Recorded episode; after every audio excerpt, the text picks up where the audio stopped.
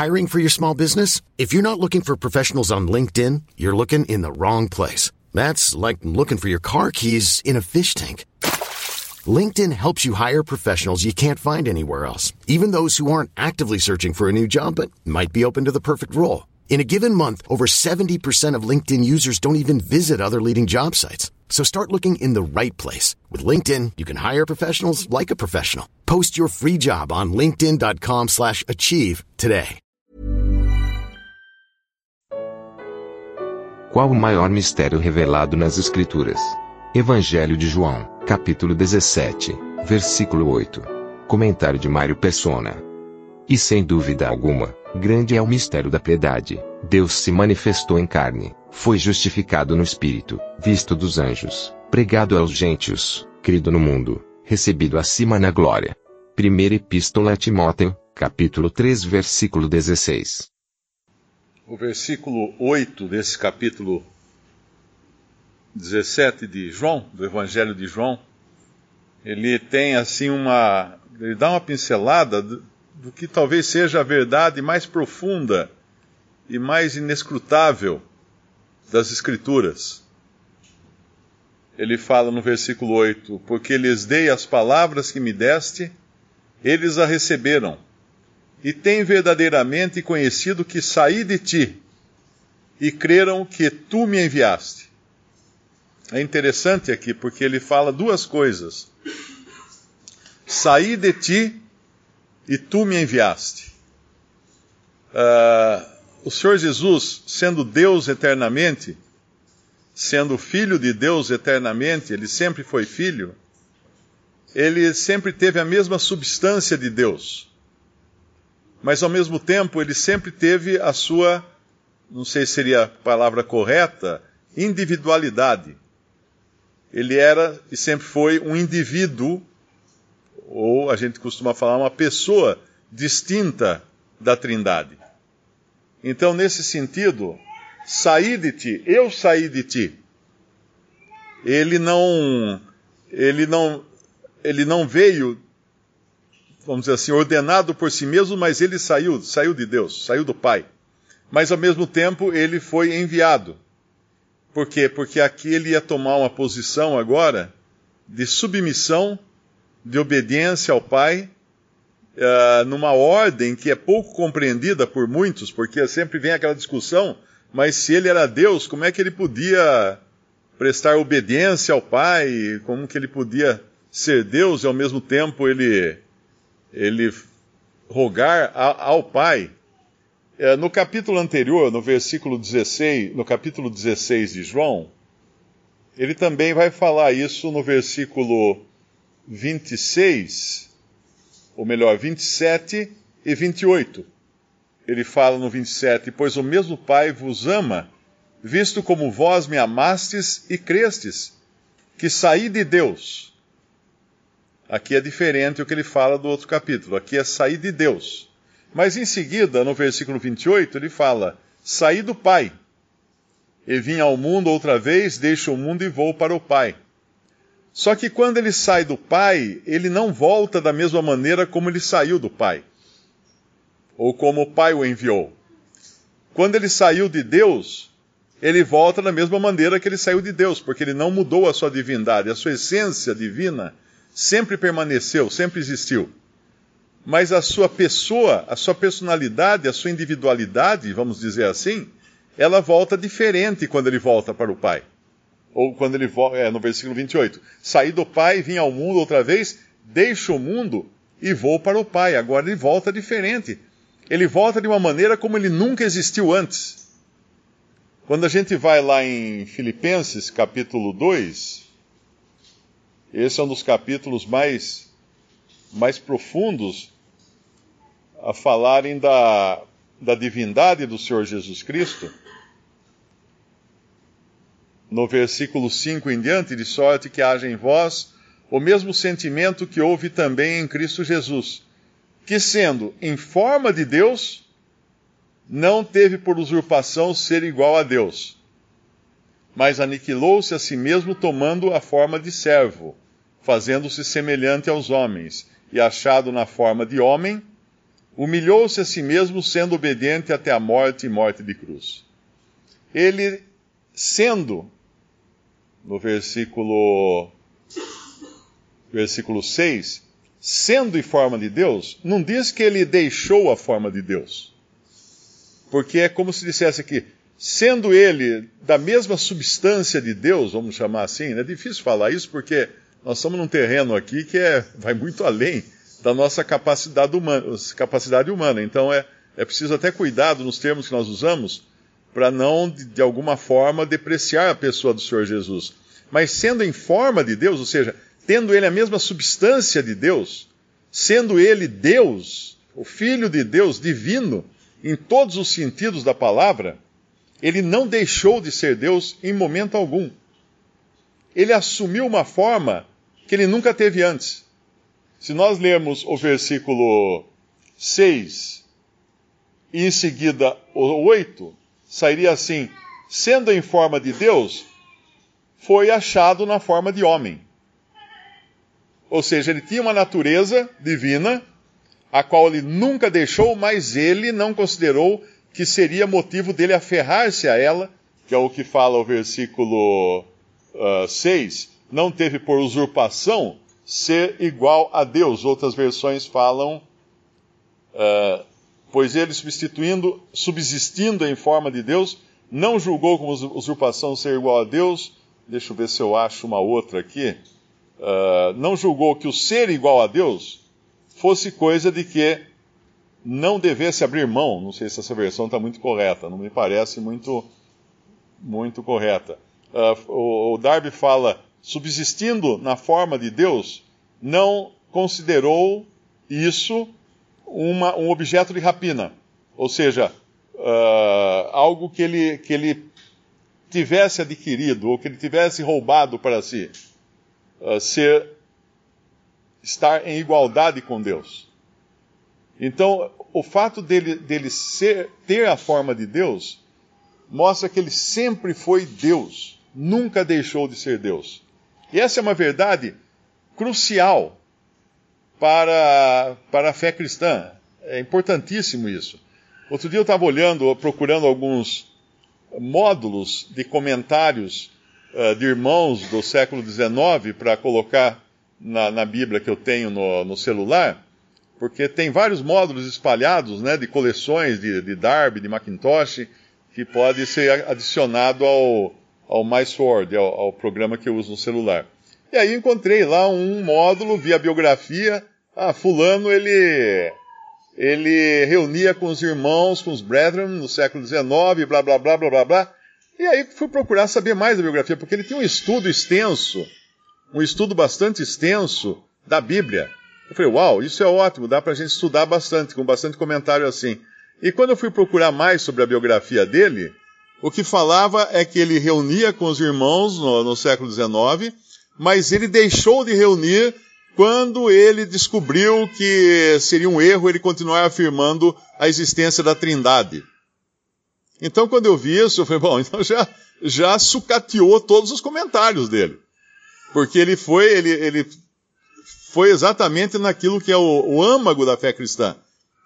Entender que Deus é Pai, é Filho e é Espírito Santo. E isso não muda, é imutável isso.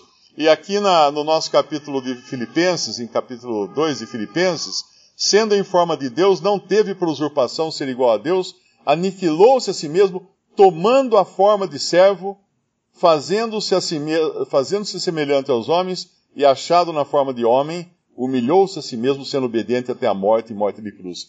Então aquele que no céu nunca soube o que era prestar obediência. Nunca, jamais. Apesar de ser filho, ele nunca precisou saber o que era obedecer, porque sempre foi perfeito nas suas decisões, nos seus pensamentos. Mas quando veio ao mundo, na forma humana, ele passou a aprender obediência.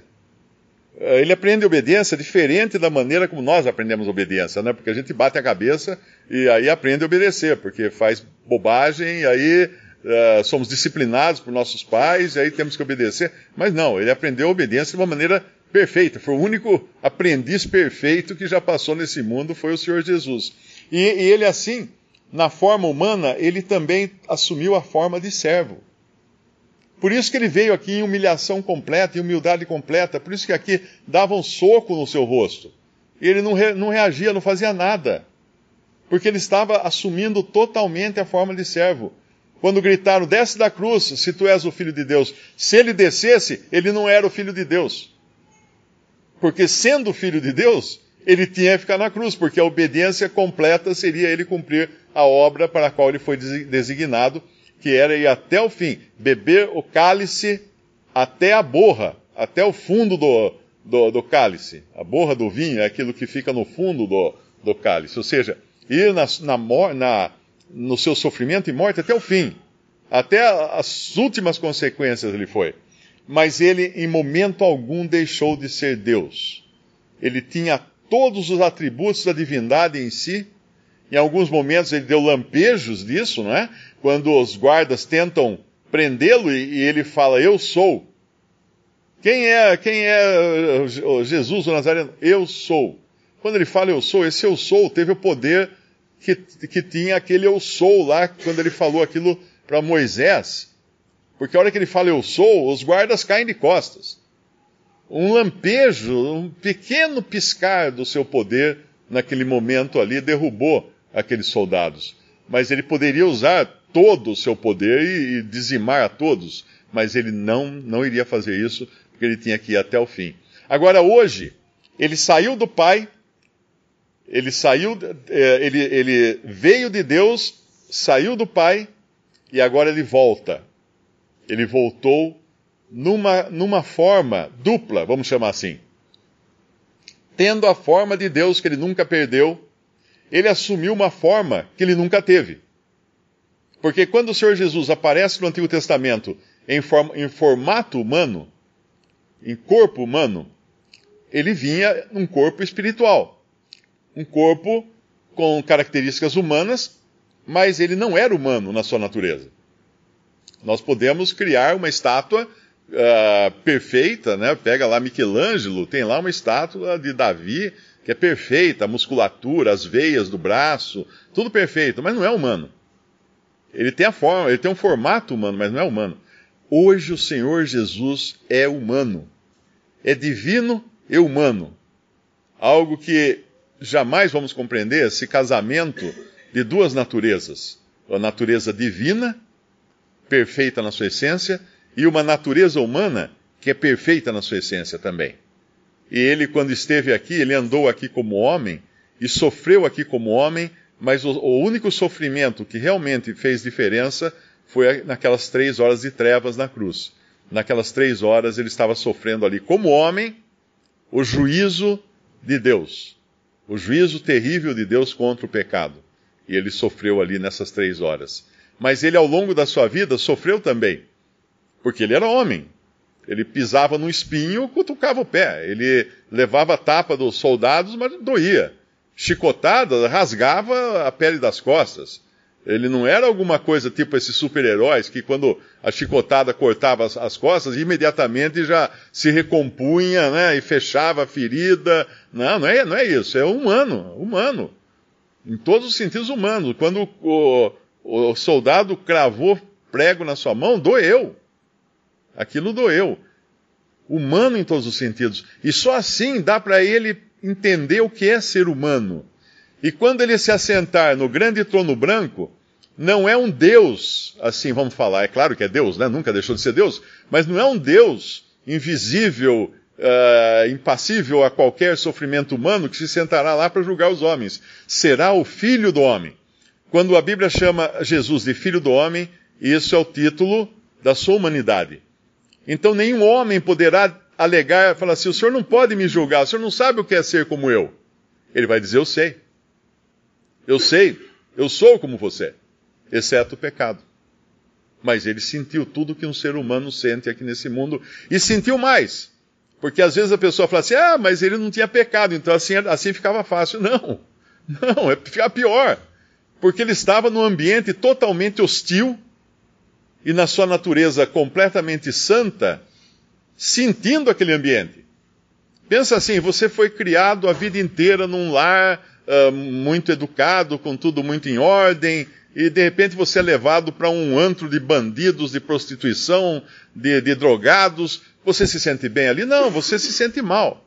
Não é o seu ambiente. E olha que ainda assim você é um pecador por natureza. Ele neste mundo estava no ambiente hostil, completamente hostil. Então, do dia que ele nasceu até o dia que ele morreu, ele sofreu. Ele sofreu por estar num lugar que não era o seu, o seu ambiente.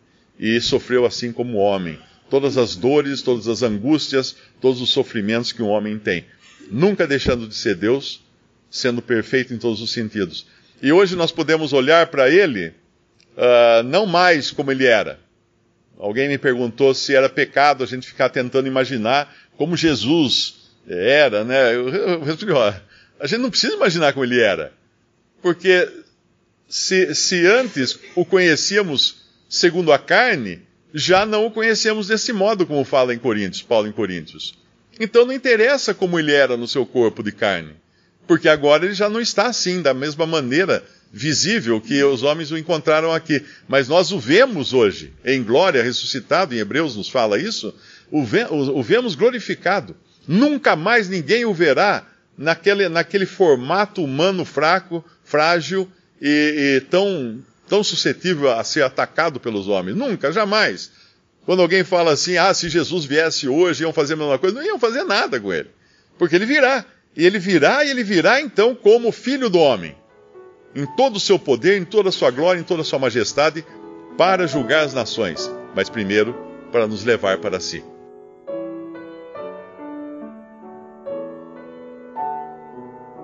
Visite respondi.com.br. Visite também 3minutos.net.